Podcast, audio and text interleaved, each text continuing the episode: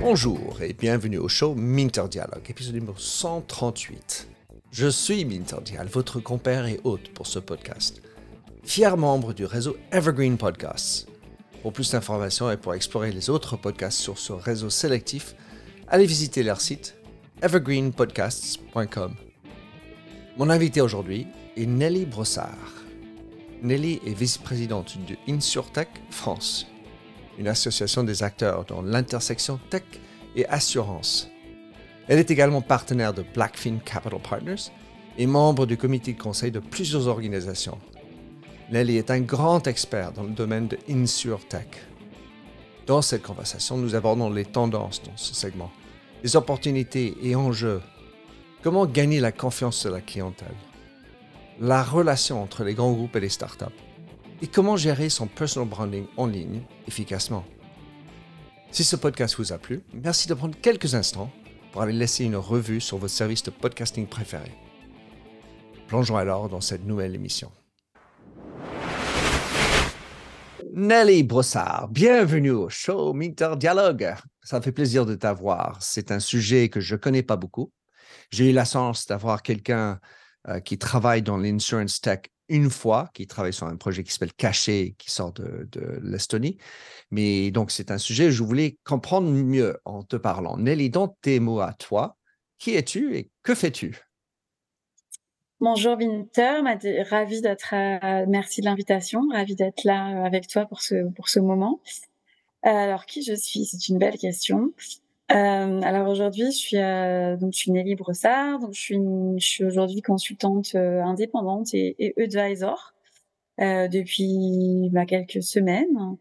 Précédemment, j'étais directrice associée pour le secteur de l'assurance chez Capgemini Invent, donc la filiale de transformation de digital de Capgemini. Euh, et puis avant, avant cette période de, de, de consulting, euh, bah, j'ai fait vraiment toute ma, ma vie professionnelle euh, dans le secteur de l'assurance toujours en tant que dirigeante dans différentes structures. Euh, donc soit des structures de courtage, soit des structures, euh, des startups, des mutuelles d'assurance, et avec, euh, si je peux dire, un, un, fil rouge qui est celui du développement, de tout ce qui est innovation, tout ce qui est e-commerce, tout ce qui est digital, tout ce qui est marketing. Enfin, c'est vraiment ça qui m'anime. Donc tout ce qui, on va dire, euh, tech orienté client et assurance. Euh, voilà, donc j'ai par exemple, si pour illustrer un petit peu, j'étais par exemple directrice du marketing et de la communication euh, de Wacom, c'est l'ancienne euh, La Parisienne. Euh, j'ai aussi participé à la création de d'Amagis, donc la filiale de vente directe de Groupama, où j'étais directrice générale de cette filiale. j'ai été aussi la directrice du marketing et de la distribution du groupe Groupama. Euh, et puis aussi, euh, même genre de, de position, euh, la directrice du marketing et de la Digital Factory à la Maïf. Voilà, donc donc beaucoup de mutuelles, des petites structures, des projets plutôt assez innovants et de transformation. Euh, et puis après, j'ai été aussi, euh, et je m'arrêterai là, la directrice générale adjointe de la mutuelle des motards, donc qui est une mutuelle affinitaire, voilà, où je m'occupais aussi de, de, pas mal redévelopper euh, notamment la partie distribution et euh, la partie IT. Voilà, donc ça c'est la partie, on va dire, euh, professionnelle, parce que quand tu me dis qui es-tu, il n'y a pas que y a pas que ça, il y a d'autres choses. On est bien d'accord. Et... et, donc aussi, ce que tu as commencé à dire, je suis je suis très impliquée dans l'écosystème des des insurtech depuis pas mal de temps.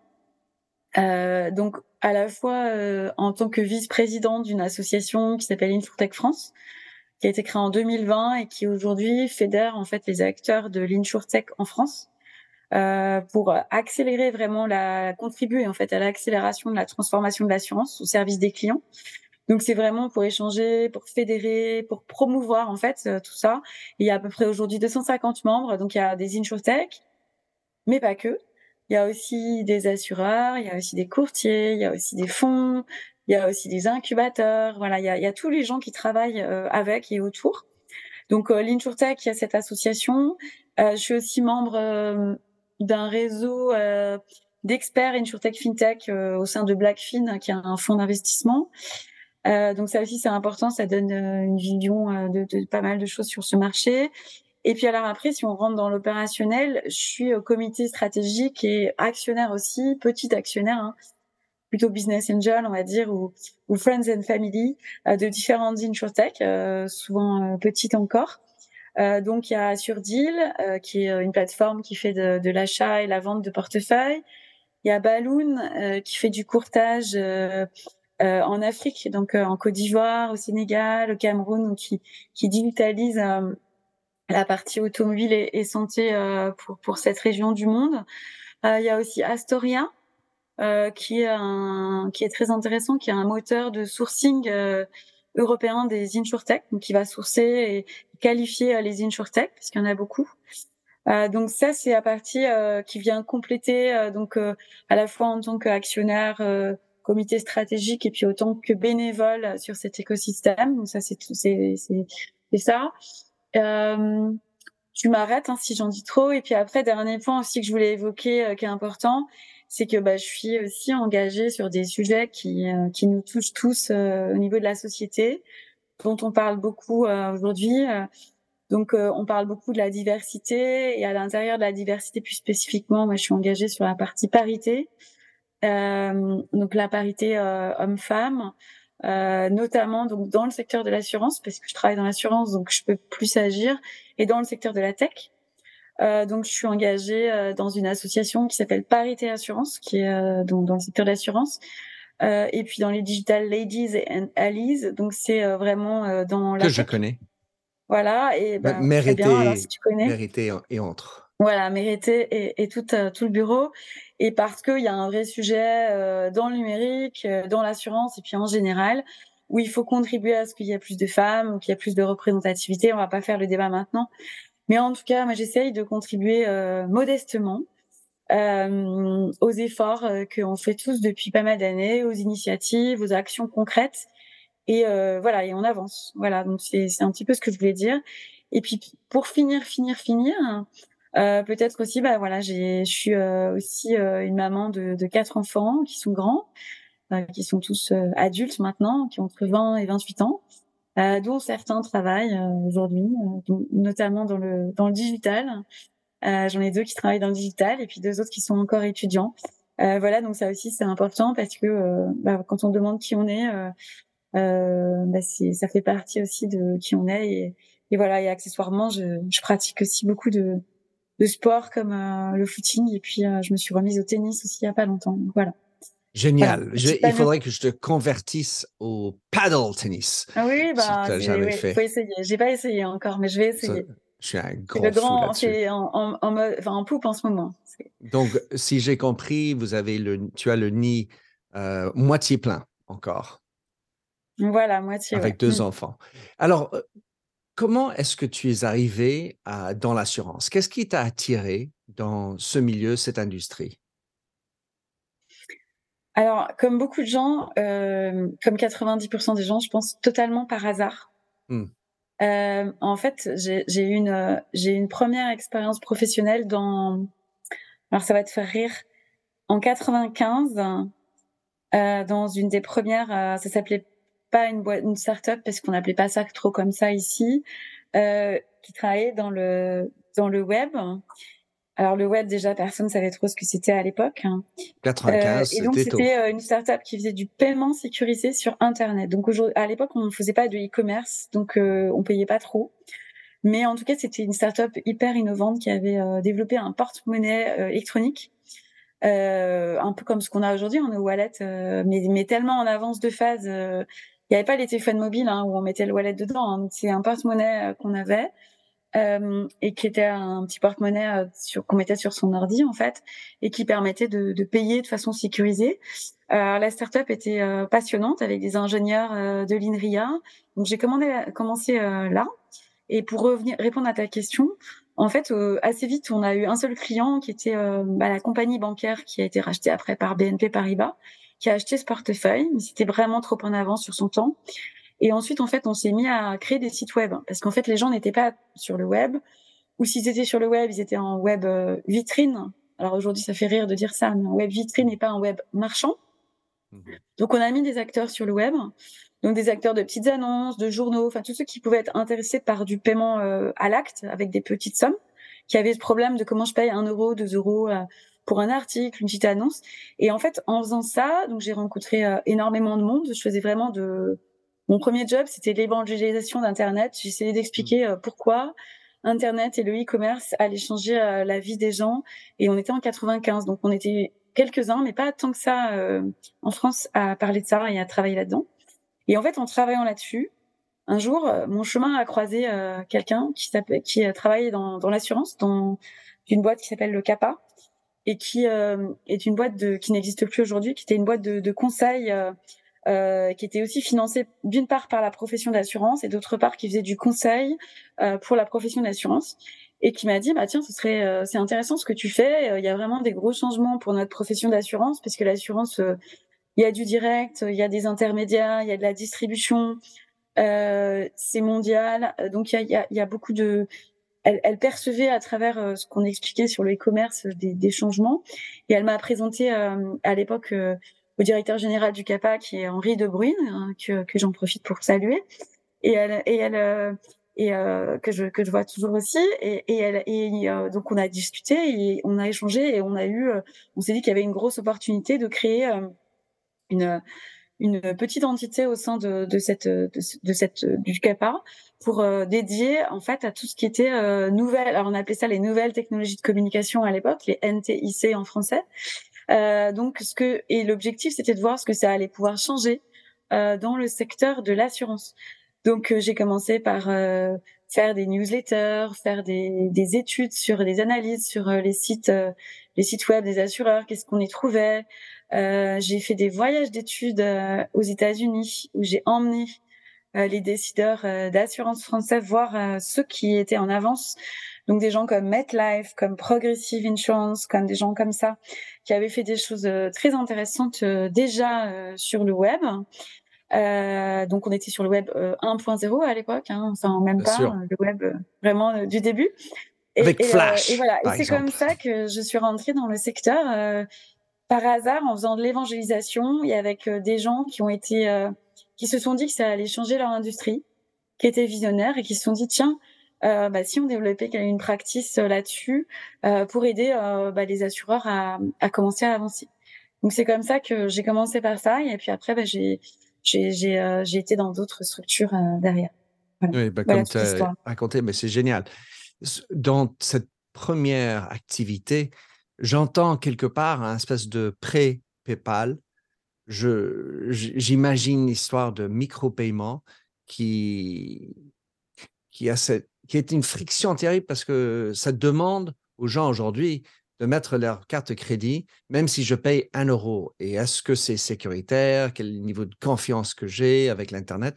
Et par rapport aux Chinois, où qui eux sont tous organisés autour de la carte de crédit en ligne, c'est-à-dire c'est toute identité est presque payante, presque, on va dans le sens où ils peuvent faire des transactions. Tandis que euh, toi, tu étais vraiment là en amont d'un gros sujet qui était comment rendre le paiement en ligne.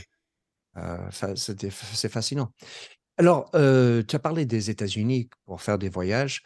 Dans le monde de, l'assurance et l'insurance tech, évidemment, chaque pays est différent parce que les règles de l'assurance réglementaire sont différentes. En tout cas, j'imagine, entre les États-Unis, l'Angleterre, l'Europe, même la France au sein de l'Europe. Qui aujourd'hui est en amont dans ce secteur de l'assurance et de l'insurance tech, selon toi? Euh, dans, Ta question, c'est dans le monde entier Enfin, c'est dans le monde Oui. Euh, bah, c'est beaucoup euh, en Asie, il y a pas mal de choses intéressantes parce qu'il y a des usages, ce que tu as dit, hein, des usages qui sont assez développés sur sur sur le paiement, sur le mobile. Donc il y a beaucoup de ce qu'on appelle l'embedded insurance, enfin avec mon accent, l'assurance embarquée en fait, qui est directement embarquée dans les plateformes. Euh, donc dans les produits, euh, donc dans les grosses plateformes de e-commerce. Euh, donc Asie et puis bah, États-Unis aussi, où il y a, y a beaucoup de choses qui se passent. Mais bon, après, en Europe, on n'est pas du tout. On, on, a des, choses aussi très intéressantes au niveau européen. Et puis, comme tu l'as dit, c'est un marché qui est très réglementé, en effet. Mais il y a beaucoup d'insurtech aujourd'hui qui sont positionnés au niveau mondial. En fait, elles, elles, commencent à émerger dans un pays Et puis très vite, bah il y a le sujet de la de la, j'ai parlé en anglais, de la scalability, mais de, de la, du déploiement en fait dans, dans les autres pays. Et en fait, très vite, on le voit, des grosses pépites, euh, des, des, licornes, euh, des grosses sociétés euh, françaises, même elles, comme des gens comme Descartes, Underwriting, comme Shift, etc., sont dans tous les pays en fait. Et on voit pareil, Lemonade qui est arrivé en Europe aussi, qui est une grosse grosse insurtech. Donc en fait, ce marché il est, il est mondial effectivement avec avec des choses à regarder en Asie, des choses à regarder aussi en Inde aussi, ça bouge pas mal. Euh, enfin Asie, je, je mettais pas, je mettais pas forcément l'Inde dedans, mais euh, donc euh, vraiment tout ce qui est, il y a, y a Chine, Japon, il y a l'Inde, il y a les États-Unis, puis il y a l'Europe où il se passe beaucoup de choses. Donc il se passe des choses un peu partout avec chaque chaque fois la selon la culture, selon voilà, il y a des, des, pays où les usages sont, sont pas tout à fait les mêmes sur le mobile, sur les plateformes, et donc bah, ça, ça s'adapte un peu à tout ça. Mais en Europe, on a beaucoup de choses et en France, on a, on a pas mal de choses. En France, euh, si on prend l'Europe, tu vois, en France, on est, euh, bah, il y a l'Angleterre, euh, l'Allemagne et la France qui sont un peu les trois pays qui, qui, sont les leaders en Europe aujourd'hui.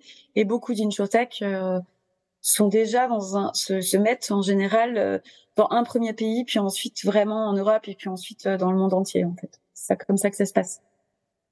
Je je, dois avouer que si je pense à l'industrie de l'assurance, enfin, je n'ai pas de statistiques autour de ça, mais il y a toujours une certaine méfiance de la part des, des, clients par rapport à ben, est-ce que c'est le meilleur prix, est-ce que je vais pouvoir avoir une, euh, qu'on appelle ça, un rédemption si je, il y a un dégât des eaux, des choses comme ça.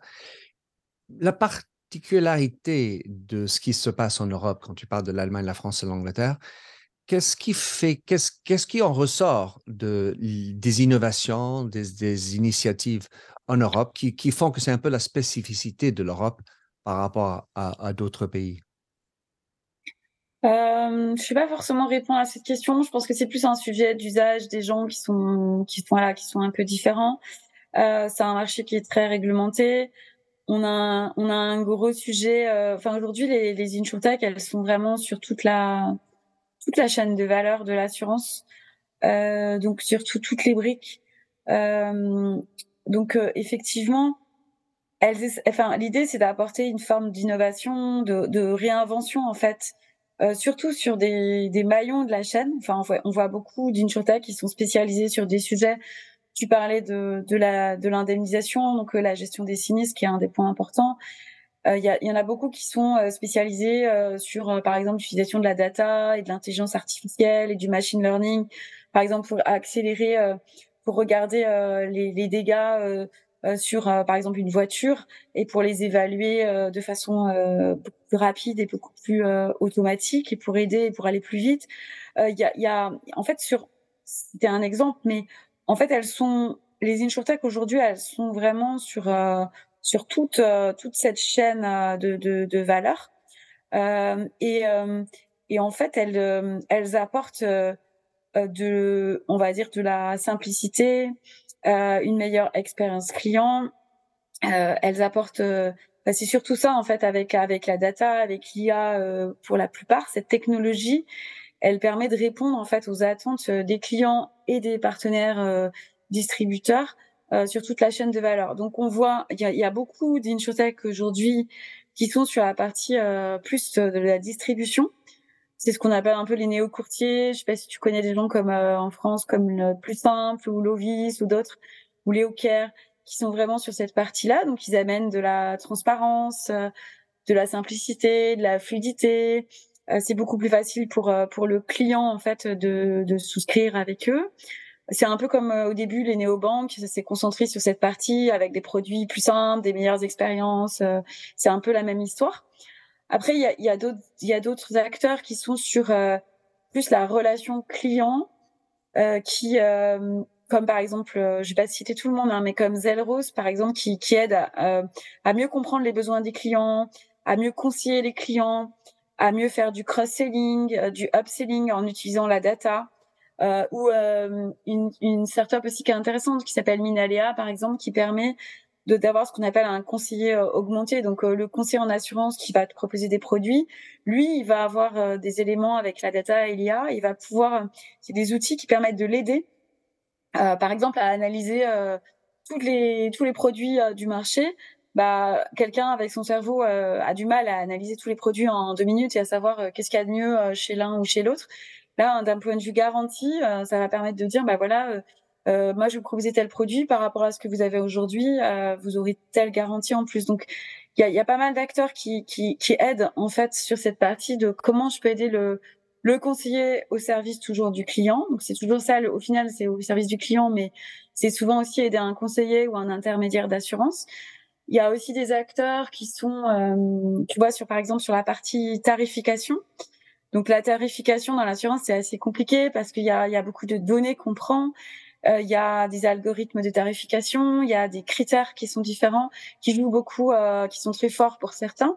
Et donc il y a des gens euh, qui ont des assure des, des comme par exemple Accurate, mais il y en a d'autres qui ont des moteurs pour modéliser en fait les risques, les tarifs et qui permettent d'aider en fait les, gens qui font les tarifs à aller beaucoup plus vite et à faire différents scénarios euh, et à prendre en fait des meilleures décisions. Ça aussi c'est une autre euh, une autre façon de, faire.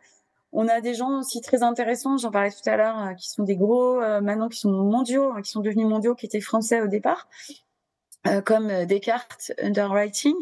eux, ils sont sur le sujet des catastrophes naturelles. C'est un gros sujet dont on parle, du risque climatique. Et ils ont développé des modèles euh, à partir des données euh, de la météo. Donc on est vraiment sur ces données météo, euh, des données externes, de la data, de l'IA. Et ils permettent d'aider en fait à, à couvrir des risques qui sont difficiles aujourd'hui, on sait bien à couvrir, et qui sont des vrais sujets de préoccupation de chaque citoyen et de, de chaque personne au niveau, au niveau mondial. Donc il y a, y a vraiment aussi cette, cette data qui et ces, ces, acteurs qui sont au service de ça. Euh, je vais pas tout te dire, mais juste pour te dire, un autre exemple aussi qui est intéressant, c'est par exemple la fraude. On sait qu'il y a bah, dans notre secteur, tu parlais de la confiance. Euh, il y, a y a des sujets parce qu'il y a des sujets quand même de fraude. Il y a des montants qui sont importants.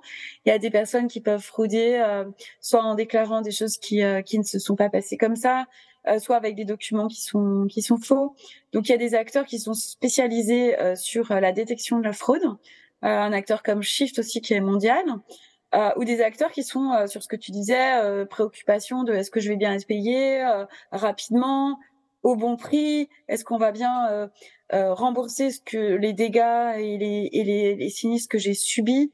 Euh, et donc là aussi, il y a des acteurs comme des gens comme BDO, comme WeProve, euh, il y en a plein d'autres, euh, Tractable qui travaillent là-dessus pour aider en fait à, à accélérer en fait cette euh, cette cette euh, cette vision du risque, des dégâts, le coût et puis simplifier l'expérience du client. Parce qu'au final c'est toujours le client euh, qui qui a besoin que d'aller enfin que ce soit plus simple, plus clair, plus transparent.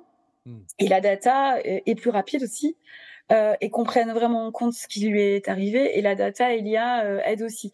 Donc euh, voilà, sur tout ça, il y a même des gens là qui se sont mis sur la partie réassurance, donc la partie plus amont et plus technique. qui, il y a même des insurtech là-dessus pour te dire qu'il y a surtout il y a, il y, a, il y a maintenant des gens qui sont qui interviennent. Et l'objectif, c'est vraiment que ces, ces acteurs-là, ils sont vraiment là avant tout pour, pour, pour transformer notre secteur et pour pour la plupart, ils coopèrent en fait avec les assureurs euh, dits classiques, avec les grands groupes d'assurance, avec les grosses mutuelles, et ils sont vraiment dans une phase où ils vont coopérer et en fait les aider à, à accélérer euh, sur ces sujets euh, et à euh, et à digitaliser, parce qu'en fait c'est des gens qui euh, sont sur des points très précis et qui pendant qui ont des modèles, qui ont euh, vraiment développé des des propositions de valeur très concrètes et qui peuvent s'intégrer et accélérer euh, une digitalisation des assureurs qui, eux, s'ils devaient refaire la même chose, euh, mettraient euh, plus de temps, ça leur coûterait beaucoup, enfin, de l'argent. Et donc là, c'est des acteurs qui ont vraiment des, des vrais, de la vraie valeur à intégrer, à intégrer dans les dans les compagnies d'assurance. Voilà. Hello, this is Gary Chahot welcoming you to check out the French History Podcast. Our main show covers the history of France from the first humans until present If you liked Mike Duncan's The History of Rome and wanted a similar program covering the land of beauty, culture, and love, we are exactly that. We also host world renowned scholars who have delivered guest episodes on their specialties, including 18th century pirates, revolutionary booksellers in 20th century Paris, the special friendship between the Marquis de Lafayette and Thomas Jefferson, and numerous others. Learn what you love and listen to the French History Podcast today.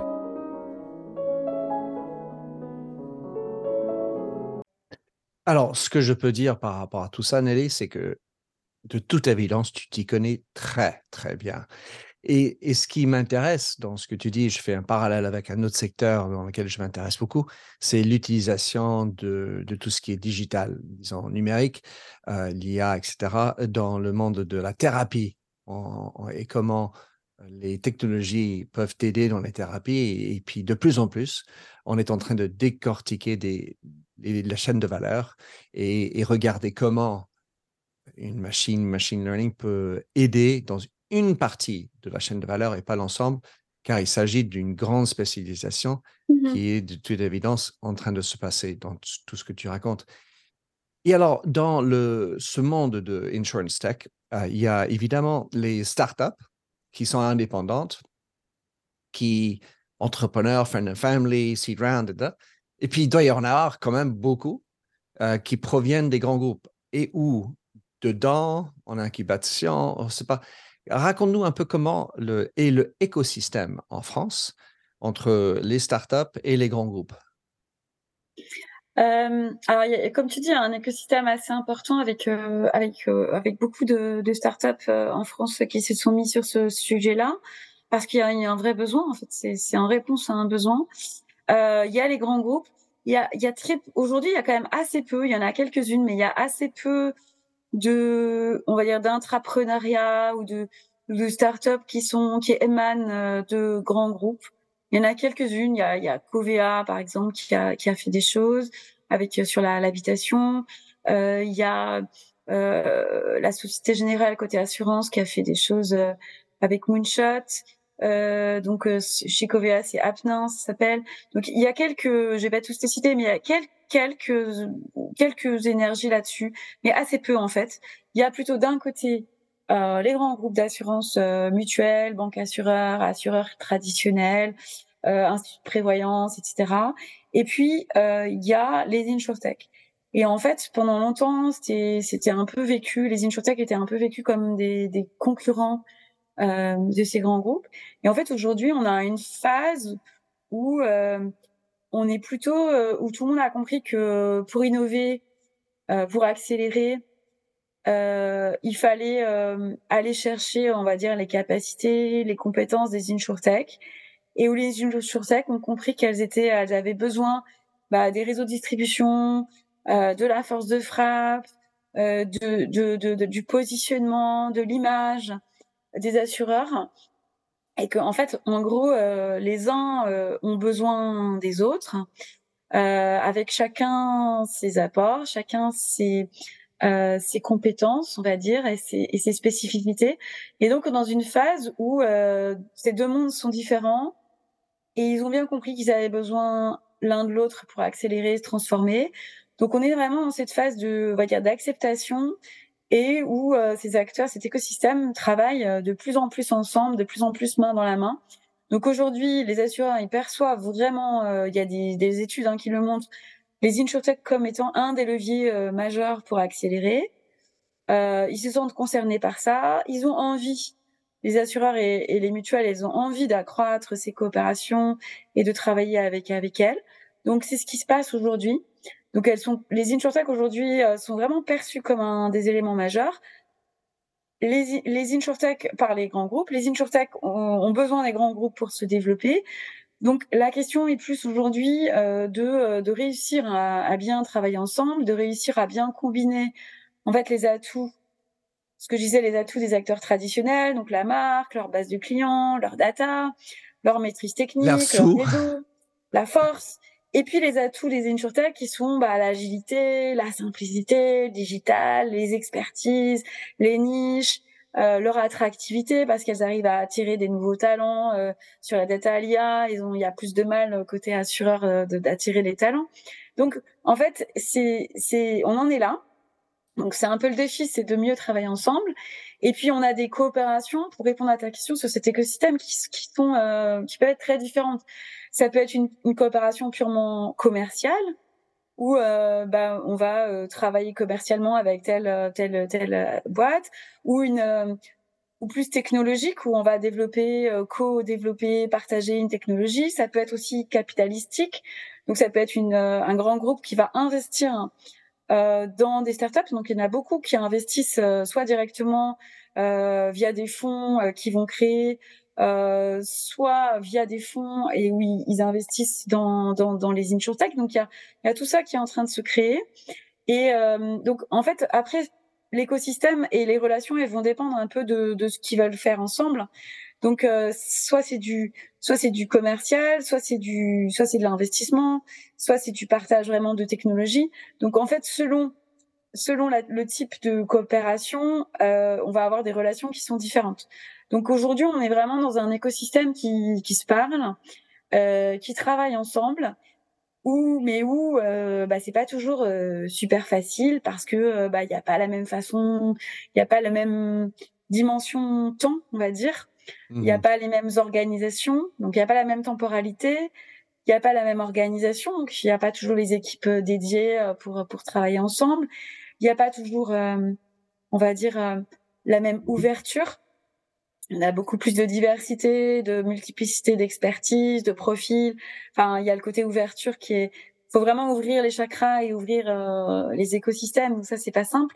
Et puis il y a le, partage de valeurs. C'est pas toujours très clair de bien voir euh, comment ça va être gagnant-gagnant euh, entre les uns et les autres pour que voilà, qui, qui parce que euh, les insurtechs souvent elles ont une vision euh, elles doivent avoir une vision malheureusement un peu plus court-termiste sur des aspects parce qu'elles ont souvent des fonds d'investissement, donc il faut aller aller vite, etc. Faut passer vite à l'échelle, faut cranter. Et euh, bah, les grands groupes, ils ont plus dans un dans un temps long, donc c'est pas forcément évident euh, que tout le monde euh, travaille ensemble. Mais en tout cas, ce qu'on voit, c'est que pour être positif, c'est que ça progresse, ça se renforce, ça se construit, et que en quelques années, il y a vraiment des coopérations très fortes qui se sont qui se sont mises en place et c'est extrêmement intéressant de, voilà, de voir cet écosystème qui, qui bouge et qui avance. Ce que j'entends dans ce que tu racontes, Nelly, c'est que il y a encore ce problème de comment intégrer l'innovation, l'entrepreneuriat dont tu parles dans les grands groupes. C'est ce que j'en ai, retiré, car euh, c'était une, question quand j'étais moi chez L'Oréal il y a longtemps. Comment, comment faire en sorte Donc, on, investit, mais combien est-ce que je fais juste euh, cling cling avec le bas de ligne avec cet investissement ou est-ce que j'arrive à, percevoir ou, intégrer ce filon euh, innovateur dans mon groupe pour que nous, on bouge aussi? Donc, je, je, vois ça.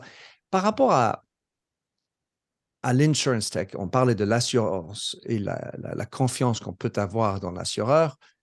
Je me demandais comment est-ce que, si c'est, il y a dans les profils démographiques, sociodémographiques, comment c'est au niveau du client, l'acceptation de tout ce qui est insurance tech. Je, je pensais aux, néobanques dont tu parlais aussi, ça c'était avant. Et, quelle est la perception dans le B2B Parce que j'imagine quand même qu'il y a comme un Société Générale ou un AXA va regarder comment, quelle est dans, dans le business, l'acceptation, la confiance qu'ils ont dans l'insurance tech. Tu parles de, des, clients, des clients finaux? Oui, en, premier, les clients, et les clients finaux. Et, le deuxième au niveau des partenaires et, B2B. Ok.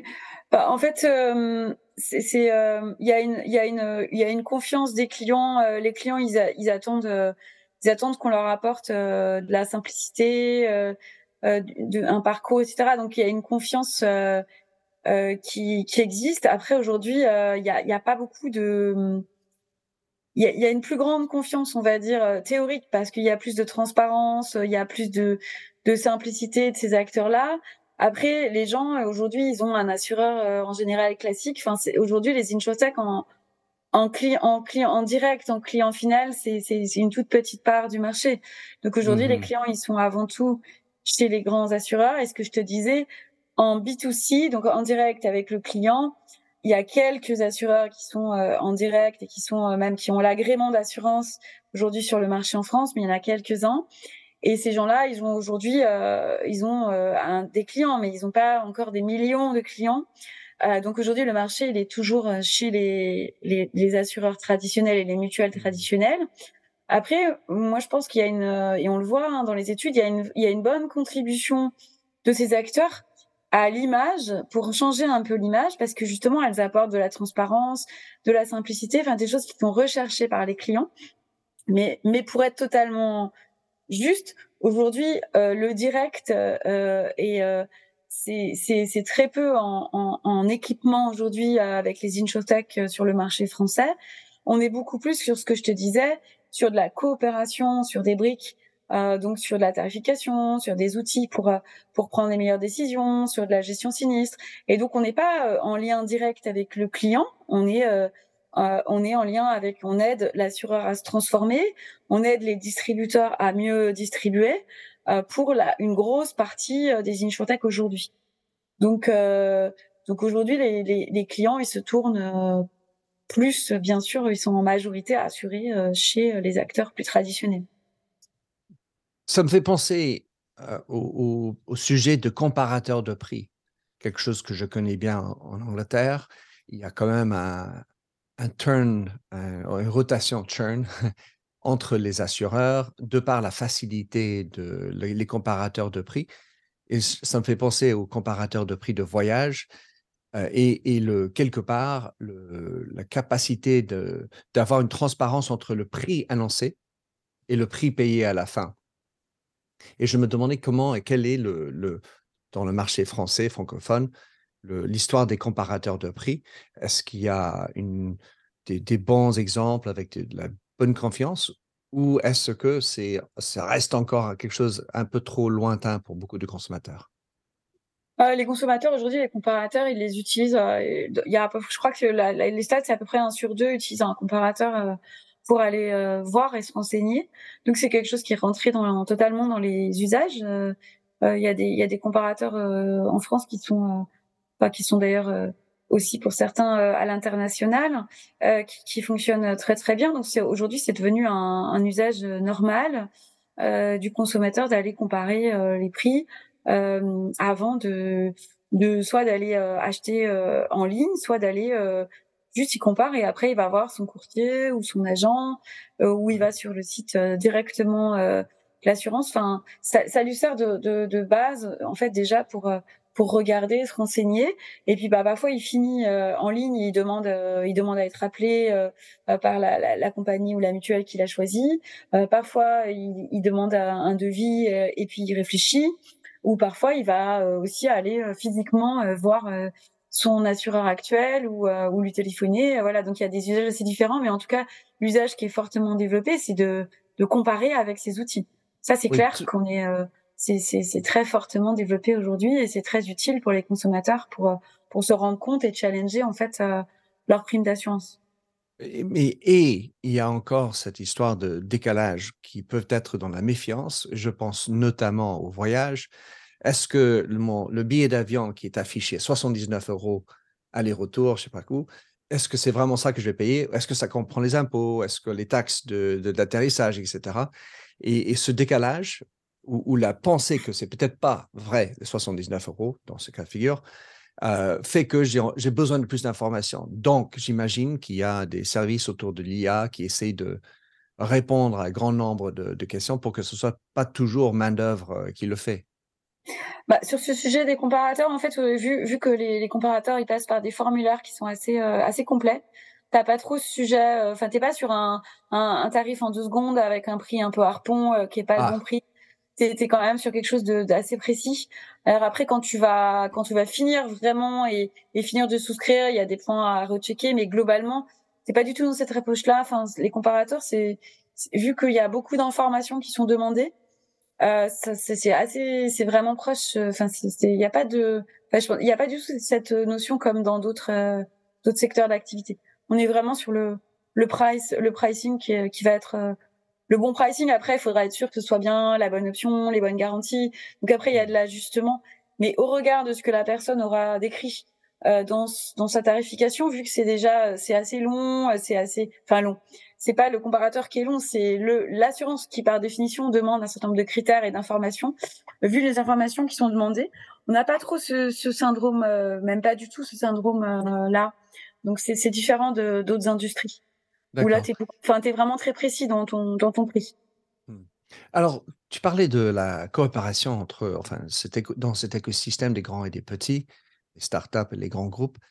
Si tu avais en face de toi euh, un, quelqu'un, un patron, une patronne d'un grand groupe euh, d'assurance, quel conseil apporterais-tu à cette personne de, comment être mieux dans la coopération avec les petites? Euh, bah, ce que je disais, c'est déjà bien être clair sur les objectifs, les enjeux, qu'est-ce qu'on veut faire. Je disais, est-ce que c'est euh, ce que veut, on veut coopérer, est-ce que c'est juste capitalistique, est-ce que c'est est-ce que commercialement, on, on, enfin est-ce que c'est commercial, est-ce que c'est capitalistique, enfin quel est le type de coopération, quels sont les objectifs communs. et puis ensuite, oui, bien bien définir ça.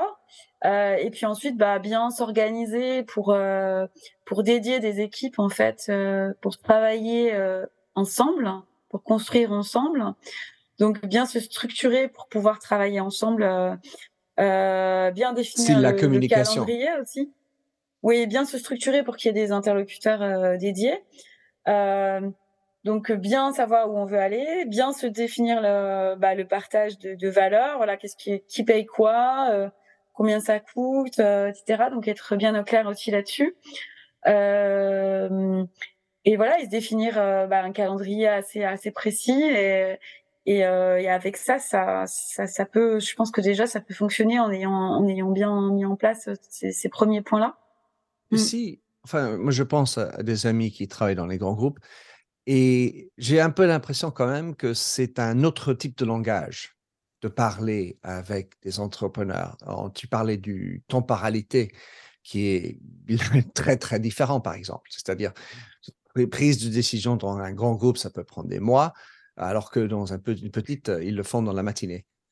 Et, donc, la traduction, quelque part, dans la communication, est-ce que c'est quelque chose qu'ils peuvent faire ou faudrait-il mieux quand même avoir quelqu'un qui fait le pont entre les deux?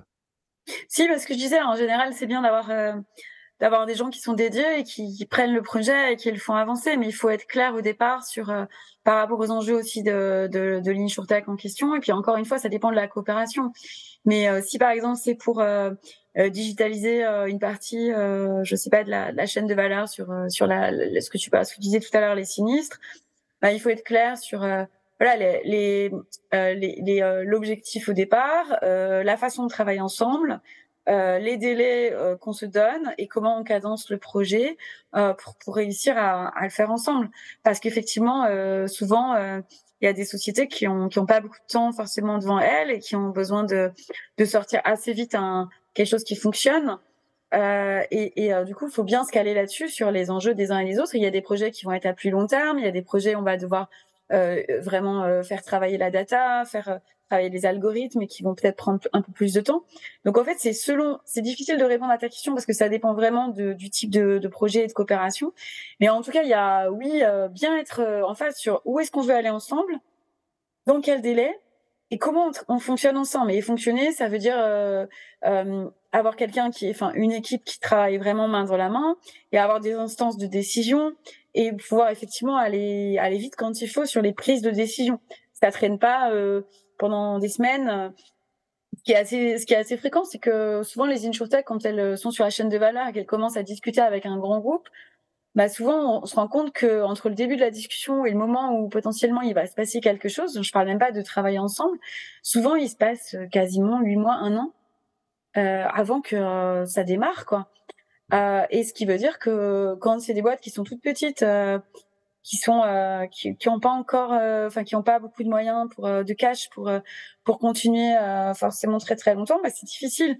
Donc après, une fois qu'elles ont un premier client et une fois que voilà, après qu'elles ont qu'elles ont commencé, bah, les process vont un peu plus vite et et puis souvent bah hum, si ça dépend aussi du fa de la phase. Si c'est une, une, société qui a jamais euh, commencé à déployer son, son produit, euh, qu'elle déploie la première fois avec euh, avec un grand groupe, ça va être beaucoup plus compliqué. Il va y avoir des plâtres qui vont être essuyés que si euh, bah, elle a déjà fait 3, 4, 5, 10 intégrations. Et là, ça va beaucoup plus rapidement. Mmh. Donc, par rapport à ta question, il y a il y a bien effectivement être au clair sur les enjeux, avoir des gens dédiés et effectivement bien travailler main dans la main ensemble avec en respectant bah, les, les, deadlines qu'on s'est fixés, quoi. Ce qui est ce qui pas facile en fait, en effet. Non. Et, et puis de l'autre côté, les entrepreneurs doivent comprendre les enjeux dans la boîte aussi. Et puis là, il y a un espèce de langage à deux, deux sens. Tu es quelqu'un qui est très présent sur les réseaux. Et c'est toujours un sujet pour moi et, avec mes clients et avec mes amis de savoir comment, étant, tout en étant euh, mère, famille et quelqu'un qui a précédemment été dans ces grands groupes, comment tu gères ta présence en ligne, tu as un blog, tu es sur Twitter, LinkedIn, dis-nous quelques consignes, comment tu fais pour avoir à la fois cette présence en ligne et quand même faire du boulot? Euh, bah pour moi ça fait partie euh, pour moi ça fait partie euh, de notre enfin ça fait partie de notre travail. Euh, c'est enfin ça dépend ce qu'on ça dépend ce que tu la présence en ligne. Il y a il y a ce qui est vu et ce qui est pas vu. Donc pour moi déjà il y a un gros sujet c'est de bah d'avoir accès à des informations à des personnes. Euh, pour moi les réseaux sociaux c'est un des éléments euh, il y a il y a les rencontres physiques et il y a les réseaux sociaux. C'est un des éléments pour pour avoir des inputs, des informations, pour euh, pour euh, pour euh, on va dire pour avoir des éléments d'innovation, pour voir ce qui se passe. Donc c'est un vrai élément d'analyse et de du marché à la fois sur les acteurs du marché, les dernières innovations, les tendances, etc. Donc c'est un vrai outil au quotidien. C'est normal de passer un petit peu de temps, en général le matin et le soir ou le week-end, pour regarder ce qui se passe. Donc, quelles sont les tendances, les usages, les nouvelles technos. Euh, donc, globalement, euh, dans d'autres secteurs et puis dans mon secteur d'activité. Donc, ça, ça fait partie intégrante de, on va dire, de ma curiosité, de mon besoin euh, tous les jours. Ça, oui. si, si, je peux juste quels sont les outils que tu utilises pour ça? Est-ce que c'est moi j'ai une, une liste sur Twitter? Voilà, moi j'ai des gens avec qui je suis connectée, euh, j'ai des fils et j'ai pas des, enfin j'ai pas forcément d'alerte sur des sujets. Enfin, j'ai quelques sujets que je suis, euh, j'ai quelques mots clés que je suis. Euh, et j'ai plutôt des gens voilà dans mon univers donc dans innovation transformation donc c'est plus ça mais j'ai pas d'outils de, de, curation de contenu en tant que tel après il y a des gens qui font des belles newsletters donc il y a tous les abonnés en fait il y a tout ce que il y a tous les abonnements, tous les tous les mots clés, tous, toutes les choses comme ça qui me ramènent des informations euh, que je que je j'essaye de regarder. On peut pas tout regarder, bah euh, donc j'essaye de regarder. Et ça, ça fait partie pour moi. C'est une première réponse à ta question. C'est pour moi, c'est dans c'est dans mon vraiment c'est dans mon ADN, dans ma façon de travailler. J'ai besoin de me nourrir d'un certain nombre d'informations, au même titre que je vais lire euh, aussi des supports de presse. voilà, enfin, a, ça rentre dans, dans tout ça, dans, dans ces éléments que je vais échanger avec des gens. Donc c'est un beau vecteur pour euh, pour s'informer, pour partager avec des gens. Donc ça aussi c'est important parce qu'on partage euh, en ligne, on partage aussi euh, dans la vraie vie, enfin dans les deux en fait, c'est indissociable. Et donc ça permet de partager, de voir que telle personne a écrit un papier sur ça, bah, de lui poser une question, d'aller chercher un expert sur ça. Tu lances un produit avec un, je sais pas, sur le cyber en assurance, bah, tu vas dire, je vais aller interroger, euh, tiens, dans mon réseau, il y a telle personne qui est hyper bon là-dessus, bah, je vais aller l'interroger. Donc, c'est aussi une source de, d'aller plus loin, d'échange, de partage, de, d'enrichissement euh, mutuel. Donc, moi, je le prends vraiment comme ça. Donc, pour moi, c'est indispensable dans, dans le travail au quotidien. Et après, ce que je l'entends en creux dans ce que tu disais, il y a aussi, bah, toi, euh, quelque, quelque part, tu communiques aussi. Donc pour moi, il y a aussi, euh, on se doit, on est dans une communauté, et pour moi, on doit aussi partager. Donc euh, quand il y a des choses qui sont intéressantes, euh, il me paraît, peut-être c'est, peut-être c'est idiot, mais ça me paraît utile de les partager avec d'autres. Donc quand je vois des choses qui m'intéressent, je me dis bah tiens ça peut être utile à, à ma communauté. donc je vais partager des choses, je vais partager parfois des points de vue, partager des posts, ou je vais aussi mettre des commentaires, interagir avec les gens dans, dans cette même optique. Et, et voilà, donc c'est vraiment ça. Et après, bah il y a quand on travaille dans une entreprise ou euh, et qu'on a des activités, bah aussi tous ces réseaux, ça sert aussi à faire connaître, à faire savoir. C'est un outil de communication. mais ça, c'est encore un, autre volet. C'est un outil qui permet bah, d'inviter les gens à un webinaire, à une conférence, de partager des contenus.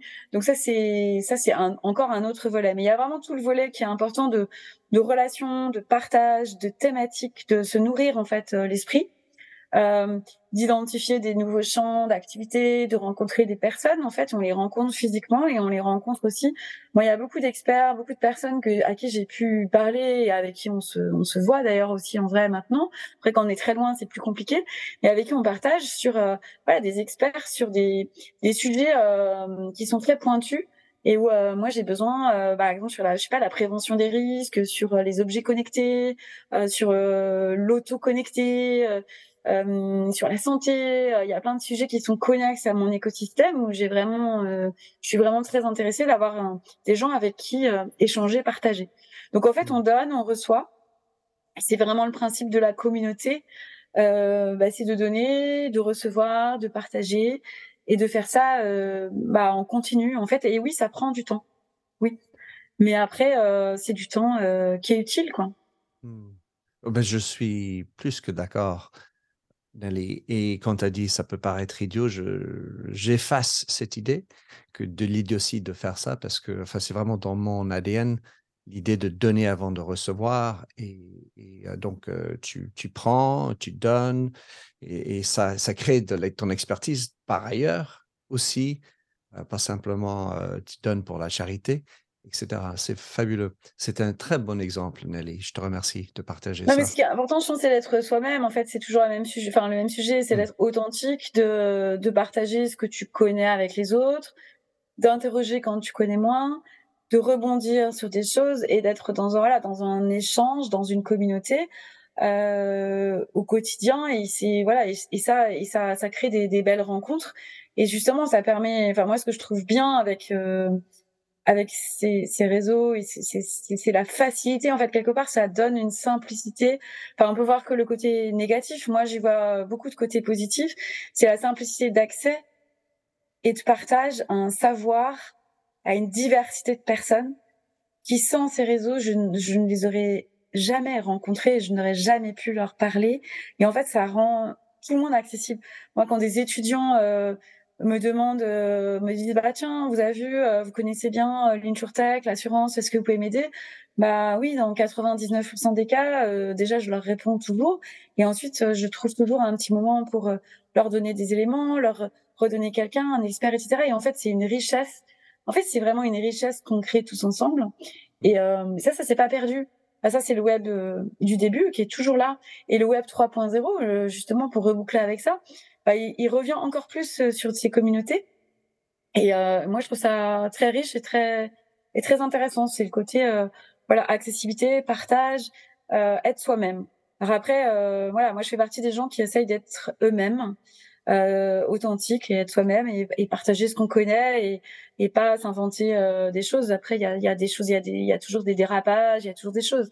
Mais on parle beaucoup des dérapages et on parle moins des choses qui sont utiles sur ces réseaux. il y a énormément de choses euh, utiles et intéressantes. Donc, euh, Tout comme la presse. de ça. Je trouve que c'est ça qui, qui, fait avancer. Les médias, ils préfèrent parler des mauvais cauchemars et tout le reste. Et, et ça me fait penser une dernière question. Euh, c'est est-ce que, où est-ce qu'on en est par rapport aux assurances des avatars? Est-ce que c'est un truc? Est-ce que ça existe? L'assurance métaverse? Alors, je suis pas spécialisée forcément là-dessus. Il y a, il y a des produits. Alors, il y a des produits, qui, enfin il y a des, des acteurs qui ont réfléchi à oui, tu es dans des métaverses, bah tu vas devoir effectivement t'assurer sur ce qui et donc il y a des petites choses qui existent aujourd'hui.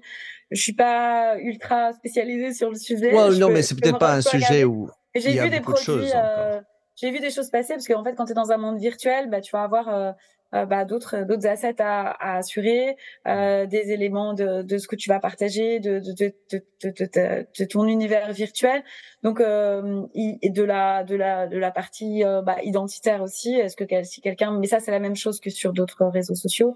Donc il y a effectivement des des sujets qui qui sont en train d'apparaître, euh, mais aujourd'hui c'est ça reste encore euh, assez marginal, on va dire, par rapport à, à des sujets plus plus plus important euh, sur, sur de l'assurance quoi comme du cyber qui est vraiment le gros sujet euh, pour assurer les entreprises il y a il y a il y a plein de sujets plus on va dire, plus focalisant aujourd'hui que celui-là.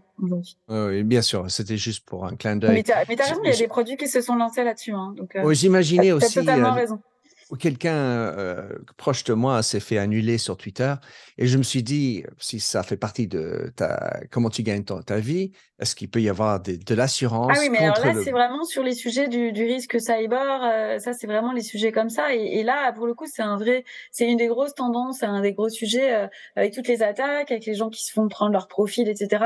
C'est comment je me protège, comment ça se passe, parce qu'effectivement, quand c'est ton business quand tu es influenceur et que c'est ton business ou quand tu utilises ça pour aller chercher des clients, bah c'est, c'est tu peux plus faire ton travail. Donc euh, donc euh, et donc ça ça fait partie des sujets.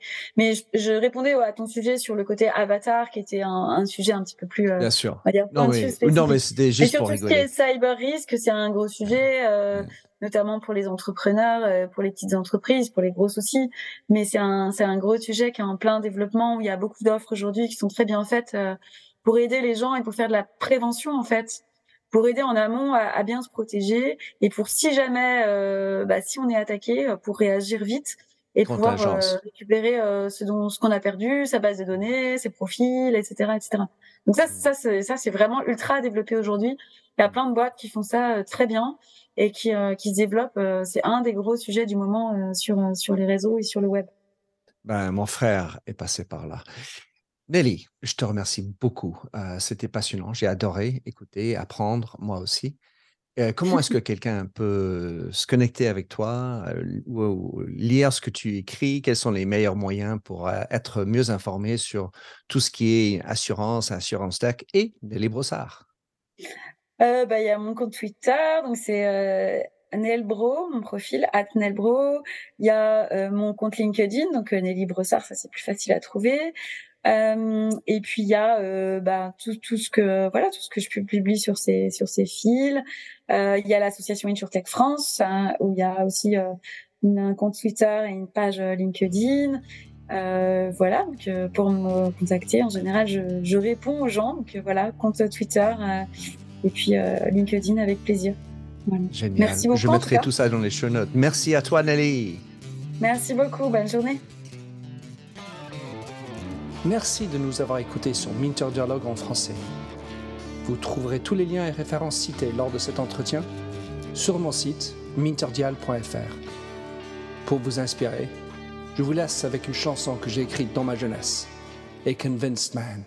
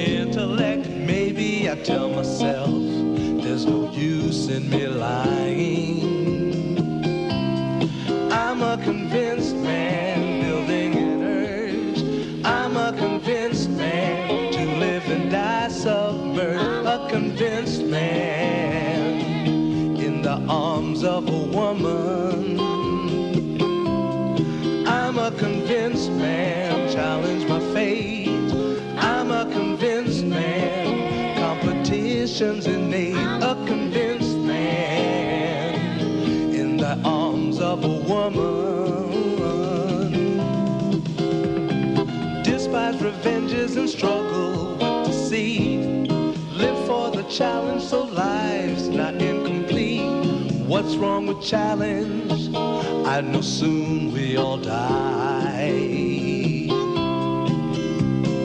I like the feel of a stranger tucked around me, precipitating the danger to feel free. Trust in my reason and let me show you why.